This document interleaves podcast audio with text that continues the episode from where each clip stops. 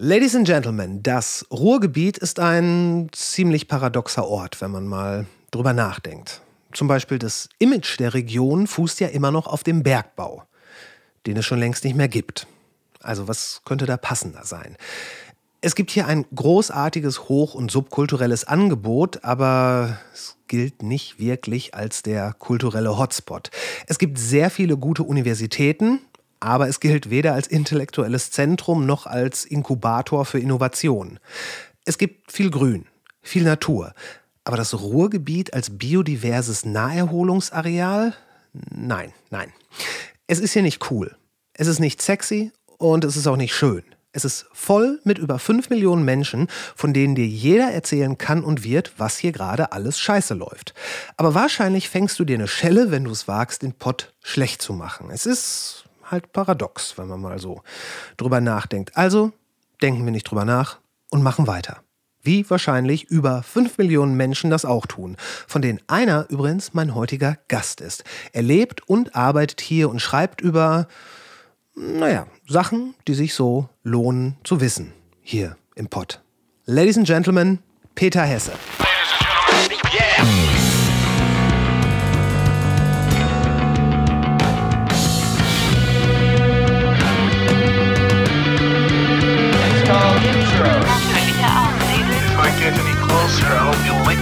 Wo alles nicht ganz so schlimm oder nicht ganz so geil ist. Was wirklich drauf anlegt, könnte man Suicide bei Tiger begehen. Ja, es kann schief gehen. Und das ist, du, Hier werden nicht so viele Leute erschossen. 10.000 Mann, wir brauchen Pferde und Kanonen. finde den Plan super. Die Welt geht zugrunde. alles Kacke, bis nächste Woche.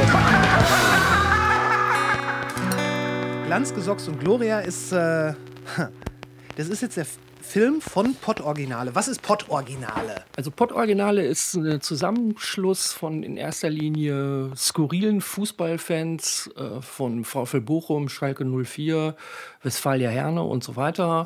Besonders bekannt sind Tankwart AD und VfL Jesus vom äh, VfL Bochum. VfL Jesus, der äh, jedes äh, Wort mit oder wat äh, anfüllt. Tankwart, der immer sehr ruppig, sehr kernig und äh, sehr brachial Lebensweisheiten zum Besten gibt. Also, In diesem Film oder auch ja, sonst? ja, auch, auch, auch sonst. Also ich meine, sonst, wenn, wenn, wenn VfL Heimspiel ist und die haben jetzt, was weiß ich, 4-1 gegen Hoffenheim gewonnen und äh, Gerrit Stachewski, der Macher der Port-Originale, hat mit denen was gedreht, dann hat, haben, die, haben die ruckzuck 500.000 Klicks. Also das ist, das ist wirklich, wenn du, wenn du äh, Jesus in der Fußgängerzone im Bermuda-Dreieck begleitest, der wird auf 100 Metern 20 Mal nach einem Autogramm oder nach einem Selfie angefragt. Das ist, das ist der Wahnsinn. Und er ist, er ist eigentlich nur, er ist ein Fan. Fan im Sinne von fanatisch. Genau. Er ist so ein, halt so ein Kuttenträger, so, Ja. so ein so 70er, Jahr, 70er 80er Jahres-Style. Und äh, Gerrit hatte irgendwann ein Händchen, diese ganzen Leute mal so zusammenzutrommeln. Okay. Unter anderem auch äh, äh, Glockenhorst von Rot-Weiß Essen oder äh, Hup, Hupengünni, den, den ich sehr mag. Hupengünni. Und äh, BA von, von Westfalia Herne. Also BA, der hat so 200 Goldkettchen immer umgehangen und Ja. hat, hat eine sehr tiefe, markante Stimme. Wenn der mal Westfalia Herne auf der Tribüne rumbrüllt, dann wackelt da die Wand. Okay. Der hat diesen typischen Herne, also wie so, Ja, ein- ja, wie so ein. Death Metal Growl äh, Spruch erfunden. Okay. Und das ist, das ist der zweite Spielfilm auf, auf Independent-Niveau. Der ist jetzt auch, weiß ich nicht, 40, in, in 40, 50 Kinos gelaufen, deutschlandweit. Also auch in Berlin, München, Osnabrück, Hamburg. Und wo viele Leute äh, zu stöhnen haben, was das äh, gerade im Leben nach Corona wenig Leute ins Kino gehen. Also ich habe selber in Langdrea erlebt, als die Doku über Werner Herzog rauskam, waren mit mir fünf Leute drin und Gerrit hat es geschafft, dass er jetzt nicht durchweg ähm, ausverkauft war, aber dass er sehr viele Leute mit seiner Marke dahin ziehen konnte und das finde ich schon beachtlich. Auf jeden Fall. Ich, ähm, ich, ich bin immer noch so ein, ich bin so ein bisschen hin und her gerissen zwischen diesem sehr, naja, am Ende doch sehr klischeehaft oder klischeebehafteten Bild vom Pott, was hier drin ja offenbar auch irgendwie gefeiert wird, ähm, und dem, was, äh, was der Pott halt auch ist. Nämlich, ähm, nämlich eben nicht nur Fußball, Currywurst und äh, ja, Fußball und Currywurst eigentlich. Ähm, ich, vielleicht mache ich mir da auch einfach einen Kopf und sollte, vielleicht sollte man das Ganze auch Wolle nehmen. Aber ist das, ist das sowas, was dann auch so in diesem Trash-Faktor, der dem innewohnt, sich auslebt? Oder ist das wirklich so ein Bedienen vom Klischee? Weiß ich nicht. Also Tankwart AD zum Beispiel heißt Tankwart AD, der hat eine Lehre als Tankwart gemacht und dann kurz vor Lehrende die abgebrochen. Und seitdem ist sein Hauptberuf Bier trinken und dumme Sprüche machen. Also damit kann man Geld verdienen? Nein, äh, der ist, äh, der ist Hartz-IVler. Und äh, Okay. der, der, ist, der ist auch nicht vermittelbar. Äh, Was soll der noch? Der hat Knie kaputt, äh, der kann kaum, der geht immer an der Krücke, der kann kaum noch laufen. Also, äh, aber er hat natürlich auch was, was durchaus unterhaltsam ist. Ne, das ist so, so die Charles Bukowski-Version von Techtmeier vielleicht. So, ne? Äh, und und äh, Jesus genauso. Also Betrachtung des kleinen, äh, des kleinen Mannes aus dem Ruhrgebiet über, über das Leben. So.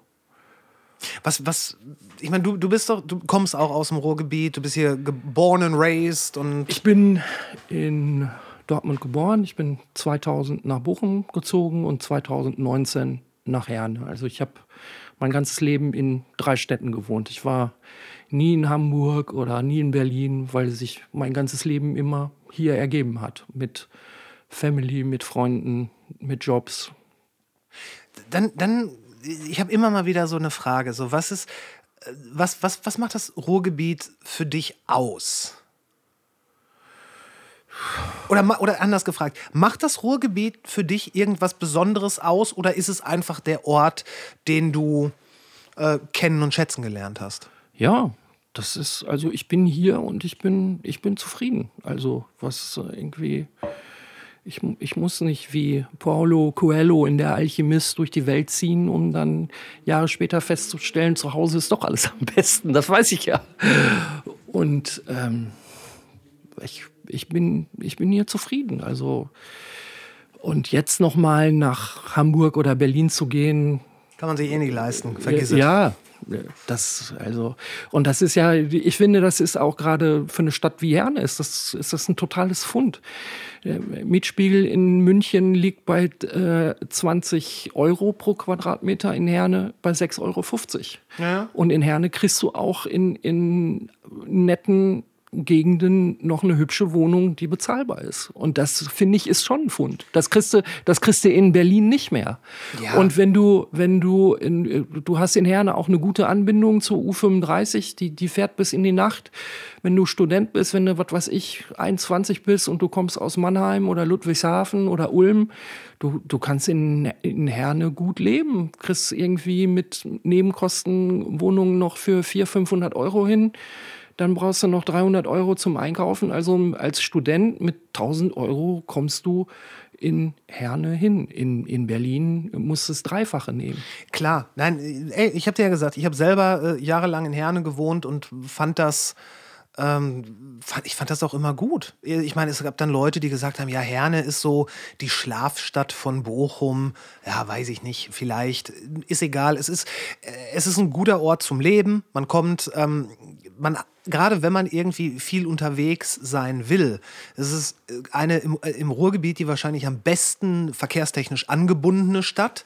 Du kommst, ähm, du bist da ja halt auch genau im Kreuz, Nord, Süd, Ost, West. Ähm, du, hast ein, du hast einen Bahnhof, du hast, wenn, wenn du in die nächste Großstadt möchtest, die U35 nach Bochum, du bist innerhalb von sechs Minuten in Dortmund. Also verkehrstechnisch tipptopp. Ja, in Herne ist jetzt, Herne ist es halt nicht so der, der kulturelle Schmelztiegel.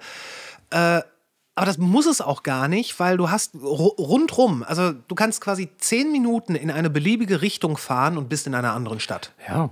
Und äh, also ich bin Autofahrer. Ich finde, äh, das Ver Verkehrsnetz ist auch einfach nicht gut genug, dass es eine Alternative wäre. Also meine Eltern haben bis vor ähm, vier, fünf Jahren, bevor beide gestorben sind, in Dortmund-Schüren gelebt. Und wenn ich da mit ÖPNV hinfahre, brauche ich fast zwei Stunden. Mit dem Auto sind es ohne Stau 25 Minuten. Das ist einfach keine Alternative. Naja, klar. Und äh, ich habe äh, Tage, da bin ich äh, vormittags in Langendreher, nachmittags in Castro Brauxel, abends in Essen. Und ähm, das ist für mich, für mich persönlich ist das mit äh, ÖPNV nicht zu machen. Das, ich bin Autofahrer und ich weiß auch nicht. Also ich hoffe auch, dass ich irgendwann alles mal mit dem E-Bike machen kann, aber momentan ist es nicht so.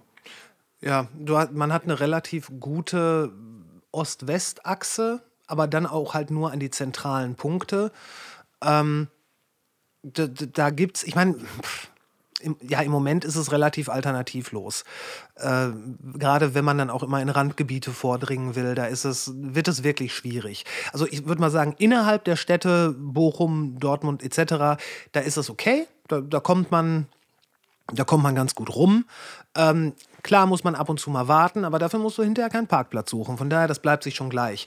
Aber ähm, es ist nicht so, dass du von jeder Stelle im Ruhrgebiet an jede andere in kurzer Zeit mit den Öffentlichen kommst. Das, das, wird, es, das wird auch nicht mehr passieren. Wie wollen die das ausbauen?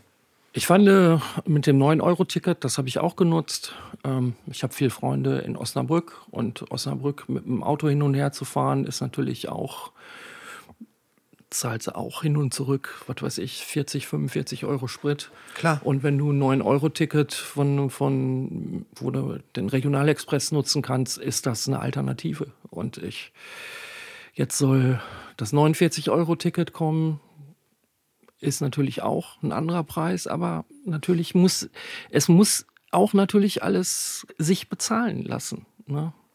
Ja, ja der, der größte Fehler war meiner Ansicht nach immer noch, als die, dass die Bahn in den 90ern privatisiert wurde. Das hätte, das hätte ein staatliches Unternehmen bleiben müssen.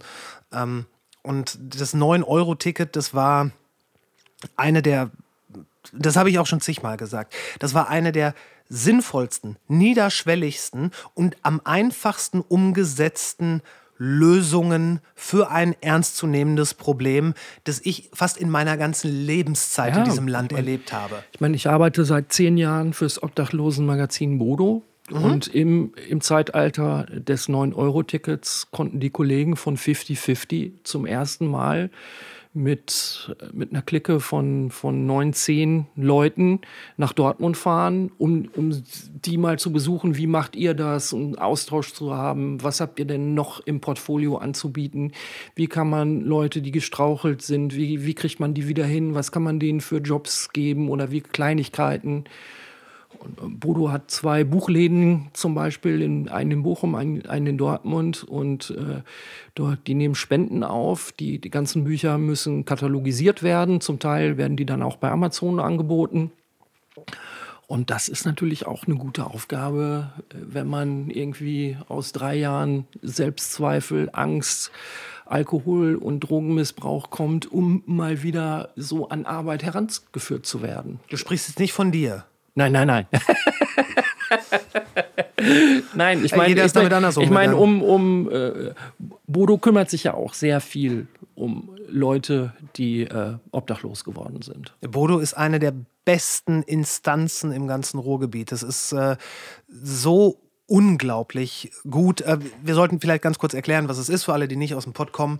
Bodo ist ähm, ein Obdachlosenmagazin, was, ähm, und du korrigierst mich jetzt, äh, was von Obdachlosen verkauft wird in den Straßen ähm, für, ich glaube, 2 Euro und ein paar 2,50 kaputte Euro. 2,50 Euro. Die, die Hälfte geht an den, Verkäufer. an den Verkäufer und mit der anderen Hälfte äh, wird probiert, Redaktionen und Leitungen und äh, Büroräume zu halten. Das hat eine Auflage von 40.000. Ja.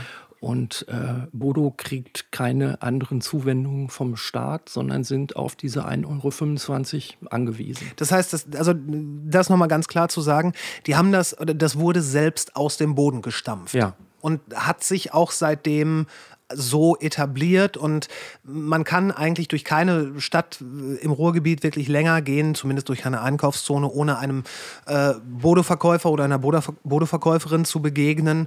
Und das Ganze ist, und das, das finde ich halt so erstaunlich, das ist nicht einfach, das ist nicht nur ein guter Zweck, der Leuten, der den Menschen ein Einkommen und auch eine Aufgabe und all das, äh, was damit zusammenhängt, garantiert, sondern da stehen halt auch wirklich gute Sachen drin. Es ist auch im Zeitalter, wo es Stadtmagazine wie Prinz, äh, Marabout und so weiter nicht mehr gibt, hat Bodo auch die Funktion des Stadtmagazins. übernommen. Lokaljournalismus. Ja. Ne, und auch zu zeigen, was ist, äh, was ist nicht in Ordnung oder auch mal so nette Kleinigkeiten zu zeigen. Also letzte Woche war ich für Bodo im Hildegard Knef Museum in Castro Brauxel. Wenn ich das jemand erzähle, der aus Berlin kommt, der denkt, der hätte sich das ausgedacht. Es kann doch kein Hildegard Knef Museum in Castro Brauxel geben. Wer aus Aber Berlin kommt, weiß erstmal nicht, wo Castro Brauxel ist. das Das ist hier um die Ecke. ist der lateinische Begriff von Wanne Eickel. Okay, ja, das Hildegard Knef Museum in Castro Brauxel. Ist das, ist das gut? Ist das eine Reise wert? Das hat eine Privatfrau aus der Taufe gehoben. Die hat ungefähr, Anne Kleinhans heißt die, die hat ungefähr 3000 Exponate gesammelt. Autogrammkarten, über persönliche handschriftliche Briefe an Romy Schneider, an äh, Geschenken, die sie von Marlene Dietrich bekommen hat, an ihre zehnteiliges Silberlöffelset, was sie zur Kommunion bekommen hat. Dann äh, Filmplakate, äh, ihr äh, autobiografischer Roman Der geschenkte Gaul hat eine Auflage von vier Millionen. Das war eins der bestverkauftesten Bücher der 70er Jahre, wo sie auch rigoros äh, mit den Gräueln des Naziregimes und äh, des Dritten Reichs aufräumt. Ihr, ihr, ihr Vater, also sie ist in Ulm geboren, ihr Vater ist gestorben, als sie zwei war. Er war Tabakkaufmann. Ihre Mutter wusste nicht, wohin. Äh, Knef ist 25 geboren, ist dann 27 nach Berlin übersiedelt. Und von 27 bis zum Ende des Krieges war ihr Großvater ihre Hauptbezugsperson, weil die Mutter halt auch immer arbeiten musste. Und der Vater, äh, der, Großvater hat die Gräuel des Kriegs überhaupt nicht gut überstanden, dass er sich ein Jahr nach äh, Ende des Zweiten Weltkriegs das Leben genommen hat. Und dieses erste Kapitel über ihren Großvater hat Knef im geschenkten Gaul an, an den Anfang gestellt. Und sie ist eine mehrfach begabte Frau. Sie ist eine tolle Literatin. äh, Sie ist äh, eine fantastische Sängerin äh, als äh, Schauspielerin unvergessen und ähm, ihre vierte Begabung ist sie als 15-Jährige hat sie als ähm, Kulissenmalerin bei der UFA eine Ausbildung gemacht und in den Jahren, als sie in Amerika war, hat sie immer wieder sich in Kalifornien an den Strand gesetzt und irgendwelche Ölgemälde gemalt. Und davon sind im Hildegard Knef Museum auch einige, viele Drucke, drei, vier Originale. Also wenn man sich über die Kultur der Bundesrepublik interessiert, kann man da sehr gut hingehen. Okay. Das ist, äh, okay. Ich wusste nicht, dass es das gibt und äh, wahrscheinlich hätte ich wie die Kollegen aus Berlin nicht vermutet, dass sowas dann in Castro Brauxel steht. Okay, und das, da warst du halt für die Bodo. Genau. Ja. Ja, tierisch. Äh, wie, wie ist das dann so mit, mit, mit Feedback? Von, gibt's, gibt's das bei der Bodo viel? Leserinnen, die dann zurückschreiben? Ja, aber meistens ist es, wenn was in Ordnung ist, dann, dann gibt es keine Leserbriefe und wenn, Ja. wenn was nicht in Ordnung ist, dann, dann wird halt gemeckert. So, ne? das, Ja. ist ja, das ist ja wie überall. Ja. Ja, Ne, äh, Titanic hat sich ja früher immer lustig gemacht über äh, Spiegel-Leserbriefschreiber in den frühen 90er Ja, mit Briefe Jahren. an die Leser. ja, Und, und wenn man einfach weiß, irgendwie eine äh, französische äh, Kulturwissenschaftler Stefan Essel hat äh, 2010 sein Essay geschrieben, empört euch. Und wenn man jetzt heute merkt mit, mit Twitter und äh, Facebook und den sozialen Medien, was wir äh, einer Empörungsspirale ausgesetzt sind, das ist ja manchmal überhaupt nicht mehr zu ertragen. Also naja. jetzt so vor Anfang des Jahres die, die drei Wochen, ähm, wie, wie probiert wurde, äh, Pantera vom äh, äh, Rock am Ring Festival runter äh, zu schmeißen. Wa- Was letzten Endes auch geglückt ist. Ja, aber ich finde, also was mich, was mich an der Sache stört, Phil, Phil Anselmo ist mit Sicherheit kein äh, politisch korrekter Typ, sondern der hat sich oft daneben benommen, wenn man irgendwo Backstage steht und man wird gefilmt, wenn man White Power und, und Sieg Heil dazu zeigt, dann muss man sich nicht wundern, äh, dass man auch einen Hass auf sich zieht. Er Ich glaube äh, sogar, da- dass, war das nicht sogar auf der Bühne? Nee, nee, das ist beim, beim Runtergehen. Es gab, Okay. es gab einen Dimebag Darrell, also der Dimebag Darrell ist der, ist der Gitarrist von Pantera. Der damals Der tragischerweise auf einer Bühne erschossen wurde. Ja, und es gab zu seinem 15-jährigen Todestag gab es so ein Festival, wo dann Phil, Phil Anselmo mit so einer Special Band gespielt hat. Und, und da äh, ist ihm natürlich auch irgendwie nahe gegangen. Er hat sie sich äh, tief ein reingesüppelt. Aber trotzdem, irgendwie, äh, wenn du besoffen bist, schreist du auch nicht Sieg Heil rum. Was ist mit dem Typen nicht in Ordnung? Ja, einiges. Auf, auf, auf jeden Fall, das war äh, 2016 im Metal-Magazin Der Forever gab es ein großes Interview nur zu diesem Vorfall. Mit Äh, ihm. Mit ihm hat Götz Kühnemund geführt, das war 2018. Nachdem sollte das eigentlich äh, gewesen sein. Ich äh, finde manche, manche Alben von Pantera finde ich wirklich als, als Musikfan großartig. Äh, Vulgar Display of Power oder so. Ähm, und ich hatte, ich hatte eigentlich, ähm, als Pantera gesagt haben, äh, ohne Vinnie Paul, das ist der Schlagzeuger, und Dimebag Darrell, die beiden sind auch Brüder, ohne diese beiden würde Pantera nicht funktionieren. Und ich habe äh, bei YouTube eine Dezember-Show gesehen, die haben den Schlagzeuger von ähm, Anthrax und Ex-Ozzy Osbourne-Gitarristen Zack Wild und die, die machen das fantastisch. Also für eine 90er Jahre Revival Heavy Metal Show war das wirklich toll. Und das war eine Show in Sao Paulo. Und wo, wo man sich ja auch vorstellen kann, in, in, wenn die Kamera auf die ersten Reihen ähm, äh, springt, sind da natürlich auch sehr viele People of Color zu sehen. So, ne? ähm, ich finde, man muss auch mal was entschuldigen können. Und man, man sollte auch nicht den Fehler machen, Pantera auf eine Stufe mit Nazi-Bands wie Störkraft zu stellen oder so. Und, äh, und ich finde, im, probier einfach mal Auschwitz-Lüge zu googeln, auf, auf wie vielen äh, Nazi-Vertriebe du da kommst. Und ich finde, auf diese Leute sollte man sich viel mehr stürzen als äh, auf, einen- auf einen Honk aus, aus Texas. Ja, der, wahrsch- der wahrscheinlich auch äh, in seinem Leben viel zu viel gesoffen, viel zu viele harte Drogen genommen hat und so weiter. Ähm, ich finde, du hast einen Punkt. Ich kann es aber auch äh, in, in einigen Punkten nachvollziehen. Ich meine, ob jetzt ausgeladen werden, welches Problem das letzten Endes löst, das, ähm, das weiß ich nicht. Ich meine, es ist natürlich in irgendeiner Art und Weise ein Zeichen, was da gesetzt werden es ist immer in der, in, der, in der Diskussion, es gibt so eine Unerbittlichkeit und Meinungen werden wie Panzer durch den Äther geschoben. Und es ist, man ist erst zufrieden, wenn man, wenn man den Gegner niedergerungen hat. So, und das ist so, man kann auch nicht verzeihen. So, ne? Das, das stört mich auch manchmal. Immer so ein Da, bisschen. das äh, verstehe ich. Das finde ich, ja, weiß ich nicht, das, das, das finde ich auch so ein bisschen verzeihen können sollte man. Gleichzeitig bezweifle ich, dass, um mal bei diesem speziell bei diesem Pan- Pantera-Vorfall zu, zu bleiben. Ich ich bin mir sicher, also ich, ich, womöglich wollte Phil Anselmo einfach nur provozieren und vielleicht ist er aber auch tatsächlich jemand, der mit solchen Gedanken hausieren geht. Vielleicht ist das auch was, was in seinem Kopf ist. Das kann ja alles sein. Wir können da nicht reingucken. Ähm, vielleicht hat er, ist er da über die Stränge geschl äh, geschlagen und kriegt jetzt dafür immer noch die Quittung. Vielleicht ist es so. Ich bezweifle, wenn man sich den, den Tourplan von denen anguckt, dass es da viele gibt, die, ähm, die da so rigoros reagieren werden. Wir sind im Spätsommer, Herbst auf einer Nordamerika-Tour von Metallica im Vorprogramm in, Ja. in Kanada und Ja. USA. Und das sind bestimmt 30, 35 Dates, wenn nicht So. sogar mehr. Und das ist natürlich auch eine Geldmaschine. Also Ja, auch, auch wenn, wenn Pantera äh, so auf dem, auf dem Rock am Ring spielen. Das ist eine hohe sechsstellige Gage, wo du dir auch äh, im Ruhrgebiet irgendwo eine Doppelhaushälfte für kaufen kannst. So, Ist es so? so? So sind die Gagen von Pantera. Okay, naja, ja, aber selbst dann, wenn es, wenn es eine, von, eine von mehreren Shows ist, dann wird denen das nicht wirklich wehtun.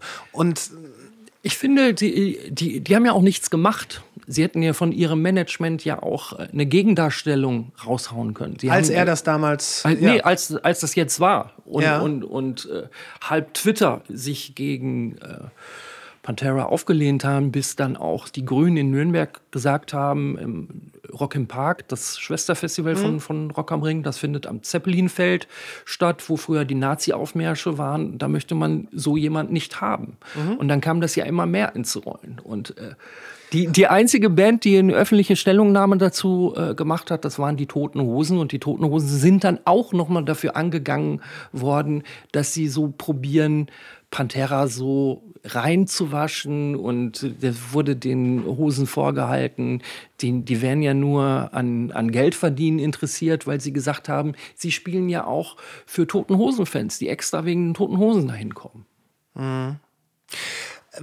Es, also, Ich meine, was, ein- was, ich, was, ich, ja, was ich auch wahnsinnig finde, was, weißt du, wie, äh, wie teuer ein Dreitages, das günstigste Dreitagesticket ohne Camping für Rock am Ring ist?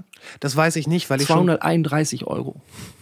Das habe ich meiner Tochter erzählt und die, die dachte, was, das gibt's doch- 231 Euro für drei Tage inklusive und, Camping. Und, äh, ohne.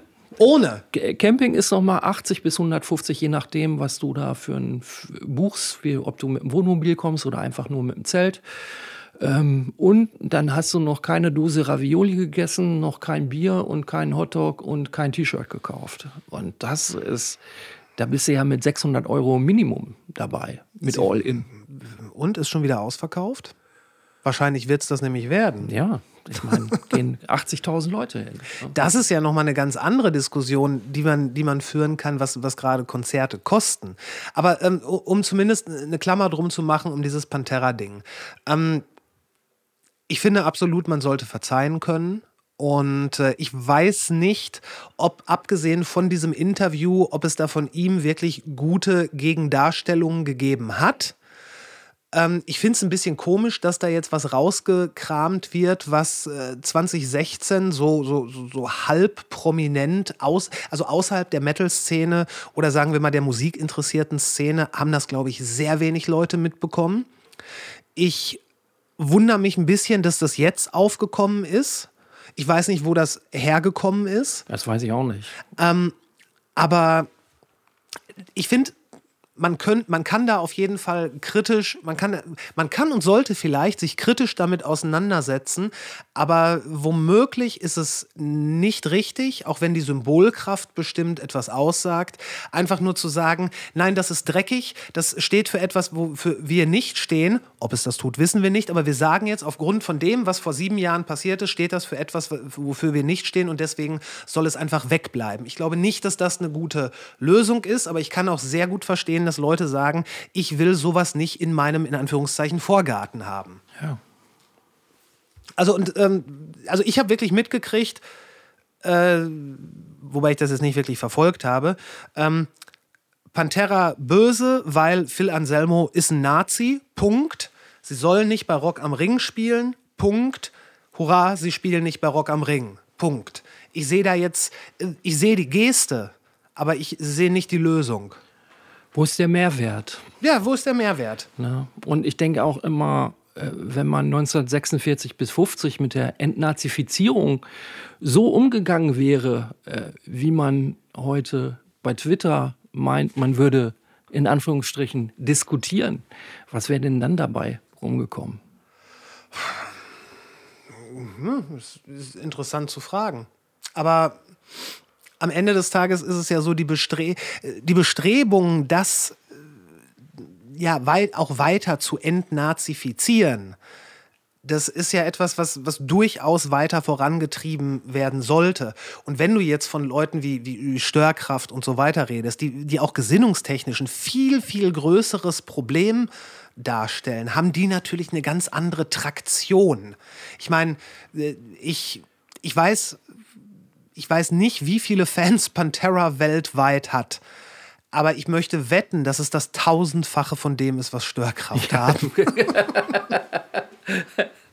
Aber es ist, auch, es ist auch komisch, wenn ich daran denke, also das erste Mal, dass Pantera mir damals wirklich begegnet ist, das war, dass ein paar Leute, mit denen wir immer beim Skaten rumgehangen haben, also auch eher so, so, so Punks, Street Kids, äh, die haben dann das T-Shirt von äh, Fabian Driven getragen, mit dem, äh, mit dem Schädel. Und dann habe ich irgendwann angefangen, mich so mit den ersten drei äh, Alben mit den ersten drei richtigen Pantera-Alben, also Cowboys, Display und äh, Far Beyond, auseinanderzusetzen.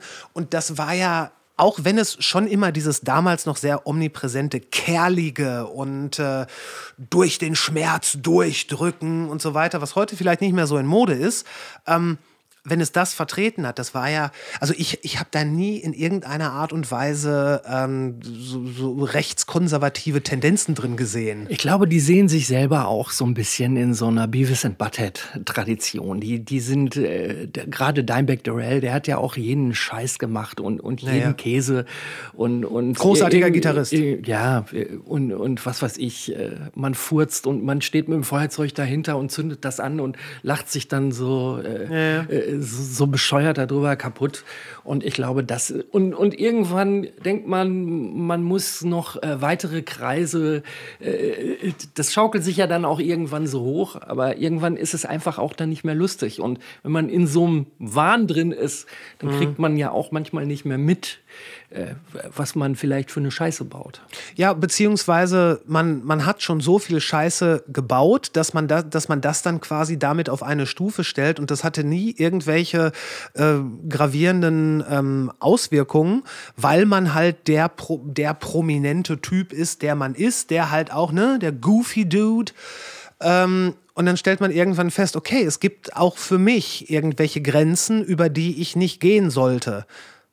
Wenn ich, da, wenn ich das wirklich als Joke gemeint habe. Was, ich meine, vielleicht will man, vielleicht, wenn man ihm jetzt wirklich was Gutes unterstellen will, vielleicht wollte er einfach nur provozieren, wie es die Punks und die Metaler schon immer gerne machen wollen Ja. Und ja, vielleicht lernt er dann jetzt, dass das nichts ist, womit man einfach nur äh, provoziert und kokettiert und das ist einfach nicht cool. Und dass das in Deutschland ganz anderes Geschmäckle hat. Gerade in Nürnberg. Ne? Oder ich meine, wir sehen das ja auch an den ganzen äh, BDS-Diskussionen. In, in eine Band wie Young Fathers, für die ist es relativ normal, in England sich pro-palästinensisch einzusetzen. In, in Deutschland kannst du es nicht bringen. In, in Deutschland hat das, wollte bei der Ruhr-Triennale vor vier, fünf Jahren äh, Stefanie Karp äh, Young Fathers äh, verpflichten für ein Konzert. Sie, hat, sie hatte sich nicht richtig mit der Band beschäftigt. Äh, BDS steht sehr stark für äh, Antisemitismus. Äh, Dann hat sie sie ausgeladen, wieder eingeladen und dann ging das so hin und her. Und dann gab es eine große Diskussion. Im Endeffekt äh, hat sie ist sie auch als Kulturfrau mit dieser ganzen Sache verbrannt und seit der Ruhrtriennale hat sie keinen richtigen Job mehr bekommen. Ja, und Anti Antisemitismus ist in Deutschland eine ganz andere Sache. Und natürlich ist das so und es ist auch richtig so. Und ich kann auch nicht verstehen, ähm, wie das äh, sich mit der Documenta äh, zusammengesetzt hat, dass man Leute einladen kann, die, äh, die ein, eine, wo, wo immer gesagt wird, so die, die, der, der Wert der Kunstfreiheit ist am größten. Und dann äh, fängt man an, äh, den, den bösen Juden plötzlich so darzustellen äh, wie in der NS-Zeit. Das kann ich nicht verstehen. Und das, das äh, finde ich, das sollte auch in der kulturellen Öffentlichkeit der Bundesrepublik äh, keinen Platz haben. Ich habe da mit, äh, mit Alex Feuerherd auch eine, eine Folge aufgenommen. Der hat äh, das Buch geschrieben, der Israel-Boykott heißt es, glaube ich. Wir haben uns sehr lange äh, sehr viel über die BDS-Bewegung und auch das Verständnis von äh, Antisemitismus, Antizionismus und etc. Äh, unterhalten. Das ist, ich, das ist halt etwas, was immer wieder aufkommt und deswegen nicht so, ist meine Interpretation, und deswegen nicht so dauerhaft im Gedächtnis ist. Und ähm, das, das ist ein, ach, da könnte man, über, allein über BDS könnte man eine ganze Serie von Aufklärungspodcasts machen. Und äh, ja, es ist ja jetzt gerade die Frage. Ich meine, wenn unser Podcast jetzt rauskommt, weiß ich nicht, ob das, ob das dann schon passiert sein wird. Äh, Roger Waters, einer der. soll vor der UN sprechen, was ich, was ich auch fürchterlich finde. Ja, und er soll ja auch in Köln spielen. Und ähm, Ich glaube, die ersten Konzerte sind jetzt, ich glaube, in Frankfurt ist schon abgesagt worden. Und ich kann mir wirklich vorstellen, dass viele Leute überhaupt nicht wissen, ähm, warum das abgesagt wurde, weil, was weiß ich, äh, Helmut und Helga wollen halt gerne Roger Waters sehen, weil sie damals mit äh, 14 haben sie Dark Side of the Moon gehört, jetzt sind sie 64 und ähm, dann denken die, was, wie, wieso, wa- warum wurde der denn abgesagt? Das war doch hier LSD und Freiheit und Friede und so weiter. Und wie weit Roger Waters mittlerweile draußen ist. Junger Vater, nicht, also äh, nicht nur, als wenn das nicht schon schlimm also genug wäre. eins, eins der besten Abhandlungen dazu hat ja Ale- Alexander Gorkow im Feuilleton der Süddeutschen Zeitung gemacht und Jetzt kürzlich? ähm, vor einem Jahr. Und Ah, okay. Alexander Gorkow hat ja auch, äh, oder vor zwei Jahren, ich habe es jetzt nicht genau im Kopf. Alexander Gorkow war immer großer Pink Floyd-Fan in 70er Jahren und äh, mit seiner kritischen Abhandlung zu Roger Waters hat er auch das Buch geschrieben und die Kinder hören Pink Floyd. Das Mhm. kann ich sehr empfehlen. Okay. Okay, das, das klingt spannend. Ja, okay. Ja, aber ne nevertheless, also ich glaube, viele Leute haben sich mit dem Phänomen BDS überhaupt nicht beschäftigt. Und ähm, ich glaube, im ersten Moment, wenn man, wenn man das dann auch äh, versucht, irgendwie mit den modernen Informationsmöglichkeiten irgendwie zu erfahren, dann kommt man sehr schnell bei den bei Seiten wie zum Beispiel hier die von der BDS-Kampagne an, die dann im Grunde genommen einfach nur sagen, ähm, wir sind äh, gegen die Drangsalierung von Palästinensern. Ganz vereinfacht gesprochen. Und da würden viele Leute wahrscheinlich denken, ja, hey, ist gut. Leute sollten nicht drangsaliert werden. Das ist eine gute Sache. Und was da alles hintersteckt, man macht sich kein Bild.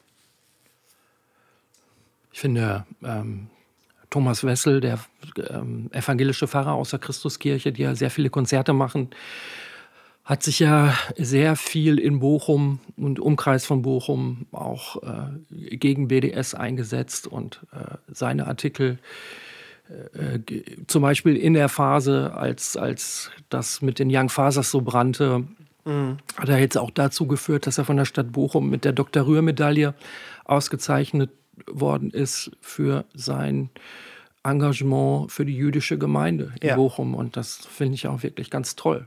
Ja, ist es auch. Ich kann, ich kann mich glücklich schätzen, äh, Thomas einen guten Bekannten und Freund nennen zu dürfen. Mit dem man sich äh, herrlich streiten kann. Über, gut, bei BDS, da sind wir uns relativ einig. Aber ähm, um jetzt mal den ollen Markus Lanz zu zitieren, ich schätze ihn sehr. nee, das, ja. Aber ähm, wie, sind wir, jetzt- wie sind wir jetzt eigentlich dahin gekommen? Wie das ist bei so Gesprächen. Wie das ist bei so Gesprächen. Von Hölzchen auf Stöckchen. Das stimmt. Da, darum halten wir uns doch mal fest an dem, was du mitgebracht hast. Also Glanz und Gloria und Pott-Originale haben wir ja schon abgearbeitet.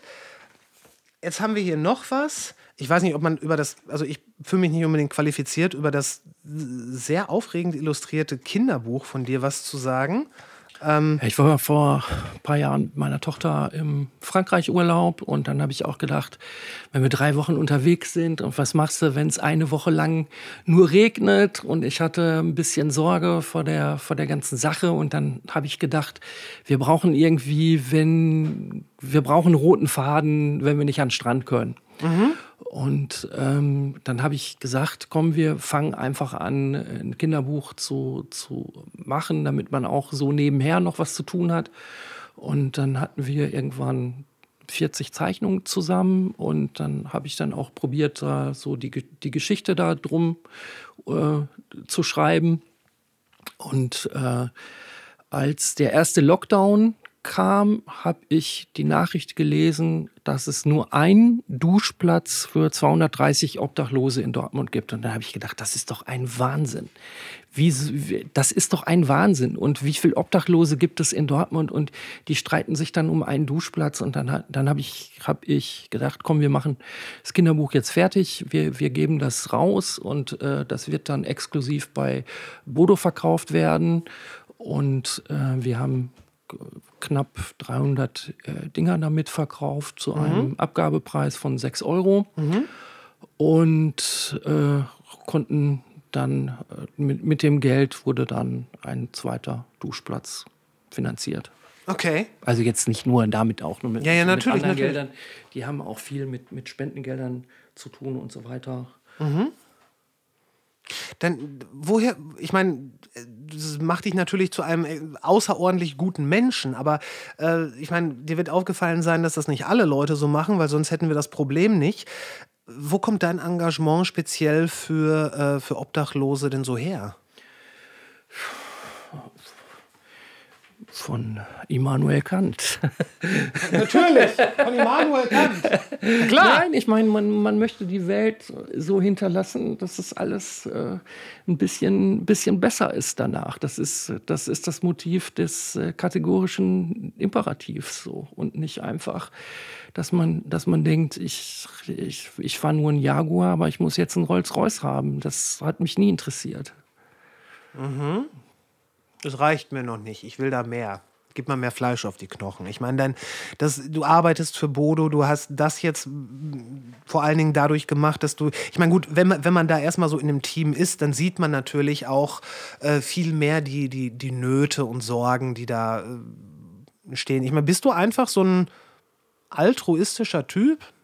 Ja, ich, natürlich muss ich auch Geld verdienen und natürlich äh, muss ich auch meinen Lebensunterhalt bestreiten. Das ist, das ist auch klar. Aber natürlich äh, möchte ich auch äh, vernünftig mit der Welt umgehen und, hm. und das auch, auch. Das würde man so einem Autofahrer gar nicht zutrauen.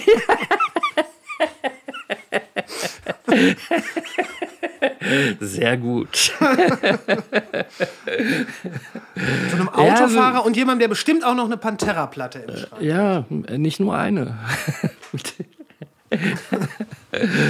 okay. Ähm, was ich dich, ich, ich kann dich natürlich äh, auf gar keinen Fall insofern vom Haken lassen, als dass, äh, dass ich dich nicht frage. Du hast ja auch mal bei der, bei der Visions gearbeitet. Ja. Wann war das? Ähm, 99 bis 2008. Okay, das waren die Jahre, wo die Strokes unter anderem genau. aufkamen. Genau. Ich glaube, da war ich auch noch äh, ganz, ganz leidenschaftlicher Visions-Leser. Ich hatte ja auch, äh, hast du mir hast du auch gesagt, den Michael, Michael Lormann, den hatte ich ja auch im, äh, im Podcast. Und äh, das war damals schon so ein, wie man so sagt, so Trip down Memory Lane, wie das damals war, weil Visions war ja zu dem Zeitpunkt für mich eine der, wenn nicht die einzige Informationsquelle zum Thema Musik plus natürlich sämtliche Leute, die man irgendwie kannte, die einem dann auch was erzählt haben. Aber äh, so die, die, der Informationsgehalt des Internets war damals ja noch viel kleiner. Doch, ja, natürlich. Ich meine, das, auch das sage ich immer wieder, man kann es sich nicht vorstellen, man, äh, gerade so Ende der 90er, man ist nicht so oft im Internet gewesen, weil es da einfach nichts gab. Ja, also ich hatte vor Visions, hatte ich bei einer Unterfirma von Bertelsmann gearbeitet und wir sind damit ähm, 98 nach Bochum gezogen. 1. April 98 war der Tag, an dem ich jeden Tag Zugriff aufs Internet hatte. Und vorher war das nicht so. Dann ja. hatten wir, hatte, hatte unser Marketingleiter, der, der hatte so, ein, so, eine stärkere Leitung, weil wir auch halt viel äh, Plattencover und so weiter absegnen musste und er musste auch große Datenmengen zum Grafiker schicken oder äh, in die andere Richtung. Und äh, das war der einzige mit, mit Internetanschluss im, im Büro. Das kann man sich heute gar nicht mehr vorstellen. Oder äh, früher wurden Filme ausgeplottet und du, du musstest dann noch zum Fotostudio fahren und die, die, die Filme abholen. Und das musste dann nach Gütersloh in eine Druckerei weitergeschickt werden. Allein schon dieser Begriff, der musste große Datenmengen einsehen. Was vor dem heute, ich meine, heutzutage mit dem Internet, das Internet ist so schnell geworden, dass man sich ja über Datenmenge so gut wie gar keine Gedanken mehr macht macht. Ja, ich meine, äh, wenn du, freier Cutter bist und du machst ein Filmprojekt, was, was äh, Was, fünf- ja. äh, f- äh, 50 Gigabyte äh, groß ist, weil es eine, eine so riesen äh, Datenmenge Wahrscheinlich ist. eher 50 Terabyte. Und, und du musst das mal eben rumschicken und äh, da brauchst du einfach gute Leitung. Das ist, das, äh, ne, aber wir müssen auch nicht mehr 900 Meter in die Tiefe und von morgens 6 bis äh, abends 20 Uhr äh, Steinkohle äh, rauskloppen und Mal wieder was aus dem Ruhrgebiet zu wir, zitieren. wir sind nicht mit 48 alle fertig, weil wir alle eine Staublunge haben, sondern so hat's, hat sich die Welt der Arbeit auch äh, entsprechend verändert. Wir können selber entscheiden, wie wir uns unsere Lungen ruinieren. ja. Wie, warum hast du dann bei Visions angefangen? Was, war es einfach die Begeisterung für Musik? Ja, absolut. Also Was war damals so deine Musik? ich bin mit 14, 15 mit NDW und Punk groß geworden. Ich war Dortmund Gartenstadt auf dem Humboldt-Gymnasium und ich, als ich in der sechsten Klasse war, war einer in der neunten oder zehnten Klasse, das war so ein Freak, der auch immer barfuß in die Schule kam. Und der hatte dann Plastic Surgery Disasters von den Dead Kennedys unterm Arm. Und das zeigt eine große Kapitalistenhand, wo eine kleine afrikanische Biafra-Hand drin ist. Und das nennt sich halt ein Unfall in der plastischen Chirurgie, als Ja. hätte Chiara Obrofen äh, zu viel Stoff in die Unterlippe von, von ihrem Schönheitschirurgen reinbekommen. Und äh, ich dachte, diese, dieses zynische Weltbild, das hat mich total angefixt. Und dann äh, bin ich auch in die Stadt gefahren, habe mir die Platte bei Live damals gekauft und das hatte dann noch so ein 40-seitiges äh, großes Booklet, auch in LP-Format und Ja. wie oft in, in so einem Fancy-Style mit so ausgeschnittenen Sachen und, und halt auch äh, die, die grafische Agentur der Dead Kennedys, Winston Smith, hatten auch genau diese zynische Weltsicht in der Ronald Reagan-Ära und das hat mich total angefixt. Also es war äh, quasi waren es die Kennedys und Biafra, der dich so wach Also geküsst f- hat. äh, eigentlich vorher war es ACDC. Als, ich, als ich neun oder zehn war, gab es äh, so eine ZDF-Sendung, Rockpop in Konzert. Die kam samstags immer um 19.30 Uhr. Und da äh, waren ACDC zur, zu, äh, Promo zum Highway to L Album, das war, glaube ich, 79. Und das, das hatte mich dann so, ich war nicht, ich wollte eigentlich immer ein guter Fußballer werden, das hat leider nicht geklappt. Und äh, dann ist so mit 10, 11 Musik mein Steckenpferd geworden. Mit 15 habe ich mein erstes Schlagzeug gehabt. Ich habe dann immer in Bands gespielt. Und gerade amerikanische Punkmusik, Reagan Hughes, Black Flag, Husker Du, das hat mich doch schon. Henry Rollins hatte gerade Geburtstag. Ja, ja. Ich habe auch an derselben Stelle das Einschluss-Neubautenmännchen tätowiert wie Henry Rollins. Hast du, und hast du das wegen Henry Rollins oder wegen einstürzenden Neubauten? Äh, wegen, wegen Neubauten. Okay. Okay. Aber ich wollte es dann, ich habe dann geguckt, wo hat Henry Rollins das? Dann war ich das auch. Das ist also so ein Quatsch. halt. Ja, der kommt auch bald wieder nach, äh, nach Dortmund. Ich weiß, im, im März, äh, Genau. Spoken Word, ich hatte, ich hatte ihn das letzte Mal auf dem Ruhrpott Rodeo gesehen, ist Ja. glaube ich auch 15, 2015 oder 2016, weiß nicht mehr genau. Ja. Oder war es sogar noch später. Und äh, das war ein oder zwei Jahre vor Donald Trump und ich finde ihn als Spoken Word Artist sehr gut. Als er auch in der Christuskirche war, war es leider mit dem Sound, weil in, in der Kirche sich der Sound so komisch trägt und wenn du nur Spoken Word machst, äh, ist der Hall doch leider äh, bisschen Schwierig. blöd. Dass, äh, du musstest die ganze Zeit so konzentriert zuhören und dann hast du immer nur Hall, Hall, Hall gehabt und ich fand ich fand es ein bisschen zu anstrengend und nach zwei Drittel sind wir dann auch abgehauen. Also es, es war dann irgendwann eine Pause und da habe ich gedacht, oh, ich, ich, ich kann das nicht genießen, ich kriege das nicht richtig mit. Als äh, er hat mal in Wacken eine Lesung gemacht, als Lemmy gestorben war, wo es nur um Motorhead und, und Lemmy ging. Und das, das war auch fantastisch. Ja, der, der Mann ist, äh, der ist schon gut. Ich, äh, ich mag ihn sehr. Ich habe seine Bücher.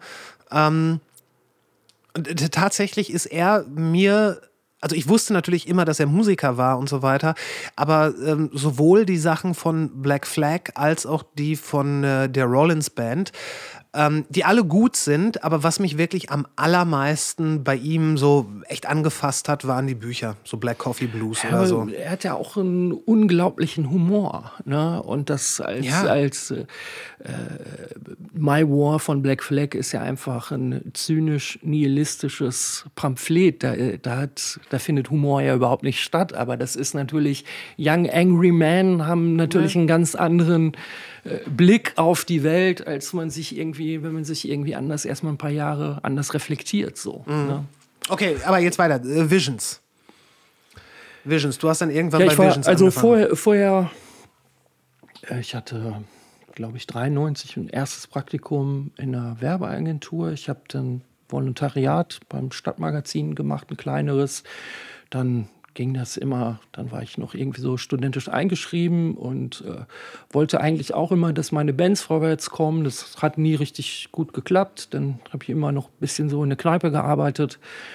Und ähm, über Edgar Klüsener, den ehemaligen Chefredakteur von Metal Hammer, bin ich zum Magazin Play gekommen. Das war so 96, 97. Das Play? war das war so das WOM-Magazin vom Kaufhof.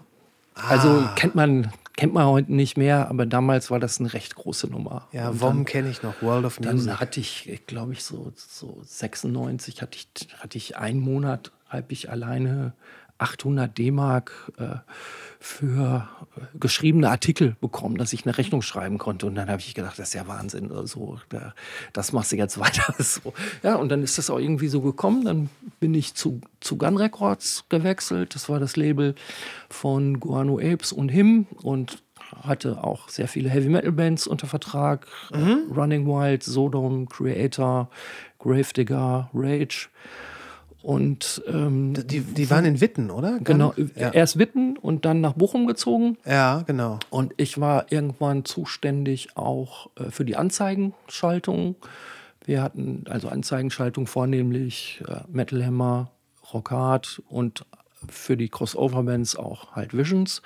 Und so habe ich Michael Lormann kennengelernt. Wir haben uns auch privat angefreundet, waren häufiger beim Fußball. Und dann hat er mir irgendwann gesagt, bei ihm wird eine Stelle frei, er weiß nicht, wen er einstellen soll. Und dann ha- habe ich überlegt, ob ich das nicht machen kann. Und dann bin ich 99 im Spätsommer gewechselt.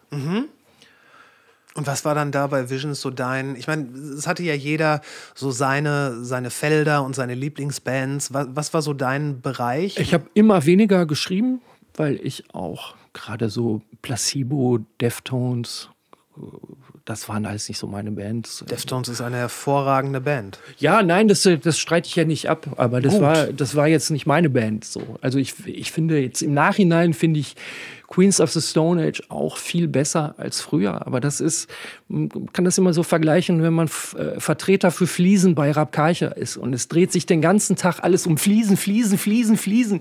Du wirst irgendwann wahnsinnig und du stellst dann fest, äh, ein Laminatfußboden kann doch auch was, was haben oder äh, gebeizter Eichenparkett ist doch auch irgendwie schön und du fängst auch an, so dein eigenes System also zu hinterfragen und du gehst so in, in so andere Bereiche. Und, und so diese, diese, diese, diese typischen Rock-Sachen haben mich eine Zeit lang total genervt und ich bin in ganz andere Bereiche ausgebrochen, habe mich angefangen für 60er Jahre Country zu interessieren. Ich habe angefangen, mich für Drum and Bass zu interessieren, was ich total spannende Musik fand. Es gab damals den Club Trinidad in Dortmund, wo viele wo haben, äh, haben Chemistry in Storm in Dortmund gespielt. Das äh, DJ Food hat aufgelegt. Das fand ich alles total spannend. Das hatte aber alles nichts mit Visions zu tun. Aber das hat, hat mich als Musikfan, als Musiknerd viel eher angefixt als Mumford and Sons oder Placebo oder Muse. Ja gut, jetzt nimmst du, ja, jetzt nimmst du na, natürlich auch wirklich so sehr, also gerade mit Mumford Sons natürlich extrem langweilige Bands. ich meine, allein, dass du, äh, ich fühle mich schon fast ein bisschen getriggert, dass du sowohl äh, Mumford Sons und auch Deftones quasi in einem, schon fast in einem Abwasch nennst. Ich sehe da doch äh, qualitative Unterschiede, aber äh, ich habe, Hat ja, hat, hat, Musik ist was sehr Subjektives. Ja. Und, und das, das eine packt ein und das andere packt ein halt nicht. Nicht. Und wenn du, wenn du äh, jeden, jeden Tag mit was zugeworfen wirst und, und äh, da ist halt so ein, äh, so ein Hype dahinter, boah, das ist total geil, das, das musst du hören. Das, und, und irgendwann stumpfst du so ab, weil du denkst, das, ist, das kann doch alles gar nicht wahr. So immer. Äh, ähm, und so ist das dann halt gekommen, dass ich in immer andere Bereiche ausgeflüchtet bin. Bis, bis dann zu sowas wie diese so, so, Noise und äh, so Electronic-Produktion, äh, worüber du ja auch sogar eine Dokumentation Ja gut, das hast. war jetzt letztes Jahr. Also Ja gut, aber du wirst ja nicht let- vorletztes Jahr angefangen haben, dich mit Noise-Musik zu beschäftigen. Nein, also kenn, ich bin sehr lange mit Carsten Vollmer befreundet und äh, mit ihm kam es auch. Wir sind, ich hatte ihn zu Hause abgeholt, wir waren spazieren und, und der sagte, es gibt so viele coole Leute bei uns in der Szene. Ich hätte so gerne mal, dass es darüber eine Doku gibt. Und dann habe ich dann wusste ich, dass es vom Kultusministerium des Landes Nordrhein-Westfalen in der ersten Phase von Corona Kulturstipendien gab. Ich habe ein Konzept geschrieben für, für die Neues-Doku. Dann hatten wir eine Zusage ähm, von, von einer sehr hohen vierstelligen Summe. Dann ist, haben wir das gleiche Konzept noch dem Kulturamt der Stadt Mönchengladbach vorgestellt. Dann haben wir noch mal was dazu gekriegt. Dann hatte ich fast 10.000 Euro und dann konnten wir den Film machen. Okay. Über die Noise-Szene. Genau. Wir haben den Protagonisten aus quasi ganz Deutschland, wie Emerge aus Augsburg oder Gehirnimplosion aus der Nähe von Bremen. Viele aus Nordrhein-Westfalen. Ja. Zum Beispiel äh, Juliane Bühnagel, die macht äh, Platten aus Zement, gießt die und legt die dann auf, dass du die ganze Zeit nur hörst. Oder auch äh, Kai Niggemann, der halt viel so 70er, 80er Jahre Analog-Equipment hat und auch, Grüße an Kai. auch äh, eine tolle Art hat, über Kunst und Kultur zu, zu referieren. Und so haben wir dann 14, 15 Leute gehabt, die wir interviewt haben, haben das dann in so sieben Unterkapitel angelegt und dann mit Live-Aufnahmen angereichert und mit sehr viel Naturaufnahmen noch. Für alle Leute, die nicht wissen, was Noise-Musik ist, wenn ihr euch vorstellt, was wirklich krachig klingt und das dann auch und sehr atonal und wenn ihr denkt, mein Gott, das ist das ist jetzt wirklich Krach und das Ganze dann richtig laut, dann habt ihr Noise-Musik. Was fasziniert dich an Noise-Musik?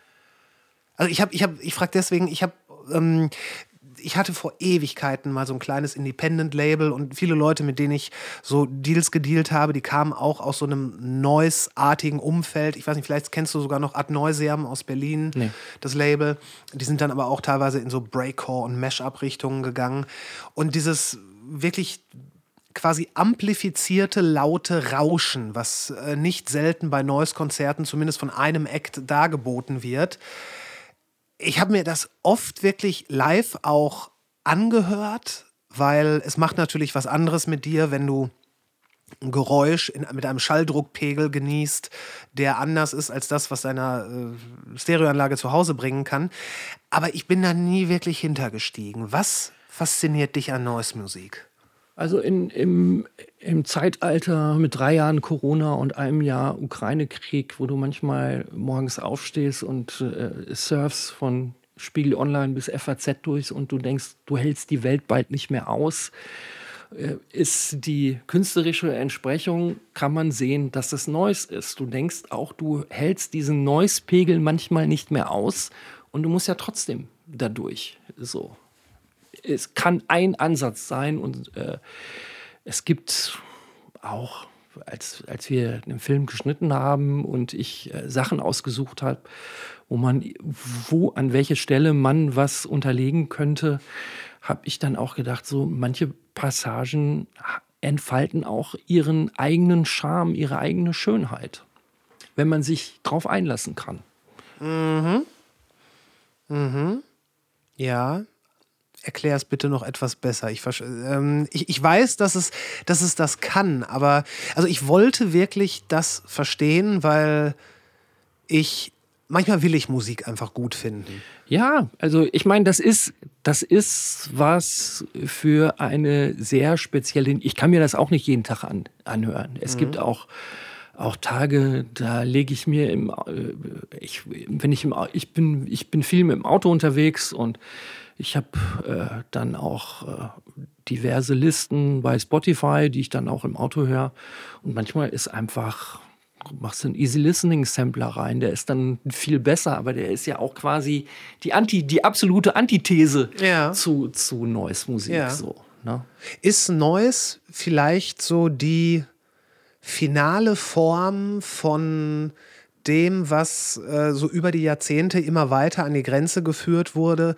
Anfangs Punk, dann Hardcore-Punk, dann Death Metal, dann Grindcore, dann Crustcore und ist Neues dann, weil, ne, wenn du nicht selten schlecht aufgenommenen Crustcore dir anhörst, dann bist, bist du ja quasi nur einen kurzen Schritt davor, dass es wirklich nur noch neues Rauschen, also wirklich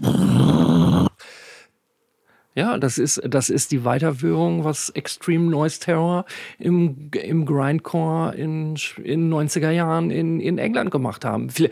Kann sein. Ja. Kann, man, kann man so sehen. Ja, das stimmt. Und es ist auf jeden Fall das Ende von irgendwas. ja. Aber vielleicht auch der Anfang. Ja, Möbius-Band.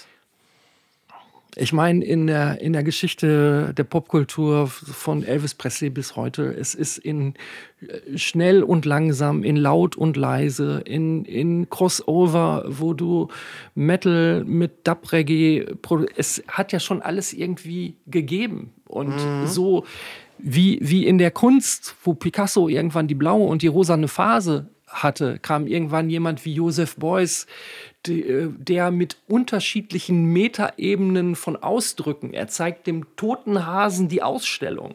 Das, äh, das ist ja jetzt nicht so ein, so ein, so ein Bild wie äh, Sonnenblumen von Vincent van Gogh, sondern es geht da um irgendwelche Metaebenen, die probieren, äh, Wissen vorzugaukeln oder probieren auch was Metaphysisches anzubieten.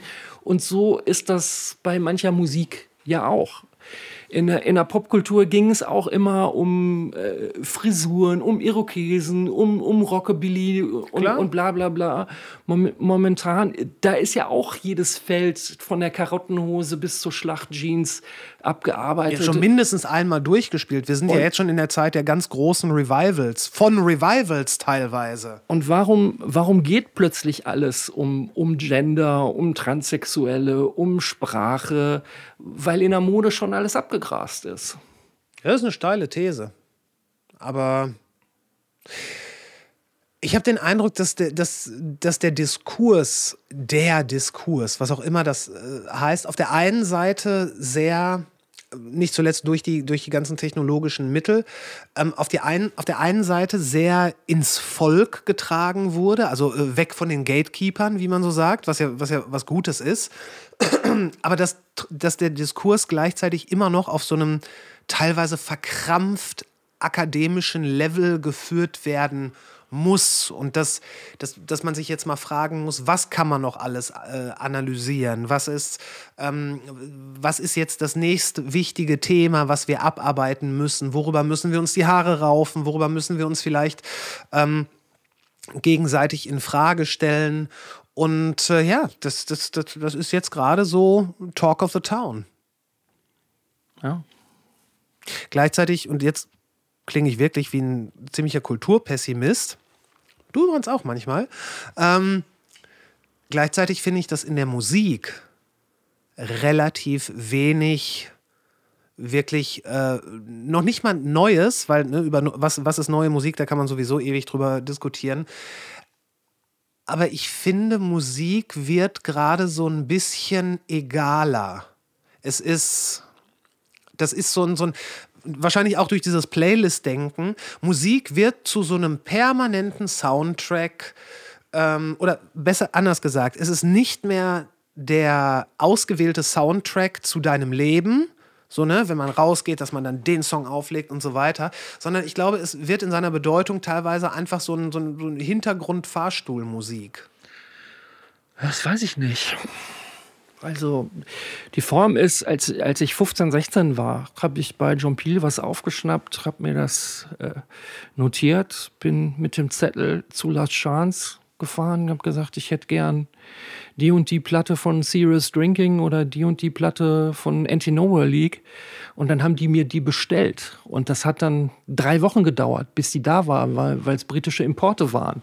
Mhm. Und dann in diesen drei Wochen war ich zweimal da, um zu fragen, ob die nicht vielleicht schon angekommen ist. Und die ist noch nicht angekommen. Weil die dir natürlich nicht Bescheid und, gesagt haben, und, wann die da ist. Und ja, du Wie konntest, auch. Du konntest keine E-Mail schreiben oder, oder weiß der Deibel was. Du bist einfach, du warst in der Innenstadt und bist dann rumgefahren. Und jetzt im iPhone hast du Milliarden an Songs. Ja. In jedem unterschiedlichen Genre. Alleine im, was jeden Monat an neuen Death Metal Platten rauskommt. Weißt du, da kommst du überhaupt nicht hinterher. Weißt du, wie viele Tracks jeden Tag auf Spotify hochgeladen werden? Nee, das weiß ich nicht.